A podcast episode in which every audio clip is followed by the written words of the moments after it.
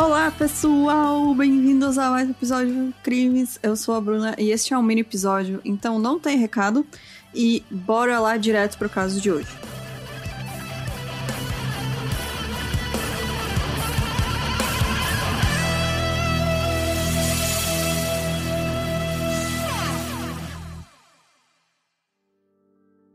A Goitzarge Estibales Carranza Zabala, este nominho muito estranho pra gente, ela sempre foi muito inteligente e teve uma boa infância, né? Ela se mudou do país natal dela, o México, para Espanha quando ela ainda era criança. Então ela se formou com louvor na escola. Depois que ela terminou a faculdade, ela se mudou para a Alemanha, onde ela dominou o idioma em apenas três meses. Aí, depois de conseguir um emprego como garçonete em uma sorveteria, ela se casou com o Holger Holtz, de 36 anos, após eles terem um breve romance. Isso ela tinha 22 anos na época. O sonho da Este, como ela gosta de ser chamada, e como eu vou chamar ela, porque o nome dela realmente é muito difícil, é, o sonho dela era ser mãe. Então, para ela, o relacionamento ideal era onde ela seria conquistada por um homem que seria como um príncipe e tratasse ela como uma princesa e lhe desse filhos ela realmente não queria focar numa carreira, ela não queria ter sucesso nem nada, ela queria criar uma família.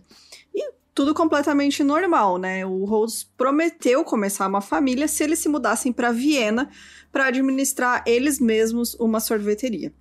Mas aí as coisas começaram a piorar depois dessa mudança. Isso porque, segundo a este, assim que eles se casaram, o Rose passou a ser violento, verbalmente abusivo e tratar ela mal. E aí, quando ele parou de fazer sexo com ela e começou a insultar a aparência dela, ela se perguntou, né, como é que ela vai engravidar desse jeito. E aí ela acabou pedindo divórcio e o ex-marido se recusou a sair da casa, ele continuou lá. E aí passou um tempo, a este estava se arrumando para um encontro com outro homem, isso enquanto o, o Rose estava na casa e ele sempre xingando ela e falando mal dela. Ela estava lá se arrumando que ela para conhecer esse cara que ela tinha conhecido online.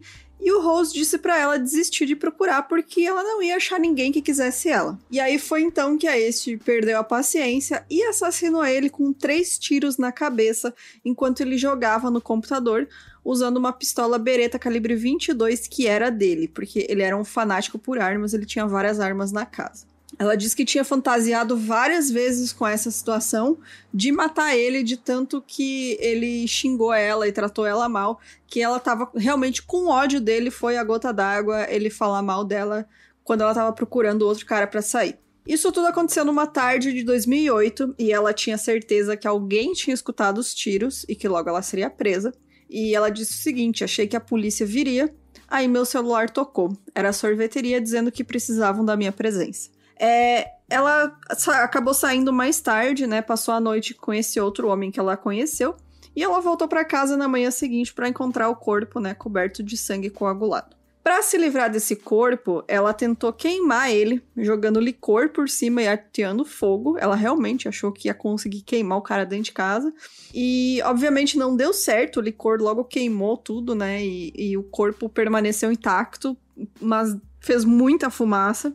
E aí os vizinhos chamaram os bombeiros, mas ela se recusou a deixar eles entrar, dizendo que tinha só queimado a comida. E ela mesma não acreditou quando eles não contestaram essa desculpa e simplesmente foram embora. Então ela finalmente decidiu recorrer a uma serra elétrica, que ela teve que comprar numa loja de ferragens, e o cara teve que ensinar ela a usar, porque ela disse que ia operar a serra sozinha. E aí ganhou uma mini aula lá de como fazer isso. E depois de desmembrar o corpo, então, ela colocou as partes em freezers no porão da sorveteria que não era muito utilizado, era uma área meio abandonada, assim, que nunca foi bem construída, né? E depois ela encheu o lugar, o lugar lá com perfume, spray, aquelas cheirinhos dentro de casa para disfarçar o cheiro. Meses depois, ela tirou esses restos do congelador, colocou em potes de sorvete e cobriu com concreto. Então, para caso eles fossem encontrados, é, estaria lá o, o concreto por cima, né? Um tempo passou e ninguém desconfiava que a este tivesse matado o ex-marido, né? Ela dizia apenas que ele tinha ido embora, depois dessa separação que eles tiveram. E dois anos depois, em 2010, o novo parceiro dela teve o mesmo destino que o ex-marido. Ela estava convencida de que o namorado, então atual, estava traindo ela, e isso acabou gerando uma briga. Mais uma vez, ela pegou a mesma pistola bereta que ela tinha deixado guardada debaixo do colchão e atirou quatro vezes na cabeça do Manfred Hinterberger, que tinha 48 anos. Só que dessa vez ela também já estava preparada para o que fazer com o corpo. Ela disse o seguinte: Comprei grandes quantidades de folhas de plástico e cobri tudo na sala. Depois de cortar o corpo, coloquei os pedaços nas caixas de sorvete em sacos, cobri com concreto e usei um pequeno carrinho de mão para movê-los para o porão. É, logo depois disso, ela não perdeu tempo, é, começou um novo caso com um homem chamado Ronald. E numa manhã feliz em 2011, ela descobriu que finalmente estava grávida e o sonho da vida dela ia ser completo, né? Mas a alegria não durou muito tempo, não, porque no mesmo dia em que ela descobriu que o maior sonho dela ia se tornar realidade, os corpos do ex-marido e ex-namorado foram encontrados por acaso por trabalhadores que estavam reformando a sorveteria. A este conseguiu fugir para a Itália, mas ela foi capturada logo depois. Os investigadores descobriram que ela estava vivendo com um músico de rua, então ela foi extraditada de volta para a Áustria para ser julgada. As manchetes do país inteiro, né? Era capa de manchete de todos os jornais. Ela chamava muita atenção porque ela era bonita, então ficava toda aquela, nossa, uma mulher bonita que matou dois caras, né? O, quem diria que isso pode acontecer? E aí ela era chamada de assassina da carinha de anjo, assassina de gelo, assassina do sorvete, então ela é conhecida por vários nomes, né? E aí ela confessou os dois assassinatos, né? Foi julgada. E ela chegou a escrever um livro chamado Minhas Duas Vidas: A Verdadeira História da Dama no Gelo. Dama do Gelo, desculpa, que é como ela ficou mais conhecida, que é a Dama do Gelo. Esse livro foi escrito com a jornalista Martina Priwin, ela disse que tinha transformado os dois homens em monstros e finalmente eles me transformaram em uma besta. Durante o julgamento e uma avaliação psiquiátrica que foi ordenada pelo tribunal, ela foi considerada perigosa e foi colocada em uma enfermaria para pessoas com transtornos mentais. Um psiquiatra que passou um tempo com ela disse que ela tinha um transtorno de personalidade grave, abrangente e multifacetado e que poderia matar novamente se ficasse livre. Ela, ele disse que ela teria uma chance em três de cometer um assassinato novamente, porque ela realmente não tinha controle é, sobre essa raiva dela, né? Ela foi julgada, né, como capaz porque ela sabe que o que ela fez é errado, né? Não foi como. Porque ela planejou, inclusive, né? O segundo assassinato. Então não é como se ela não tivesse controle das ações dela. Ela tem, né? Só que ela realmente pode é, deix se deixar levar por essa, por essa, essa raiva que ela tinha. Então, por isso que ela ainda cumpre a pena dela.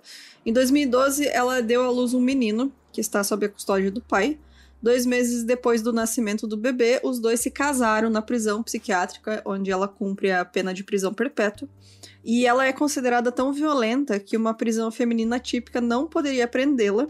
Em vez disso, o governo austríaco transferiu ela para uma prisão especial só para homens, é, que é uma prisão psiquiátrica, e nessa nova prisão, localizada em Aston, ela conta com uma série de enfermeiras, terapeutas, médicos e guardas prisionais. Então, todos os lucros do livro dela vão para o filho dela.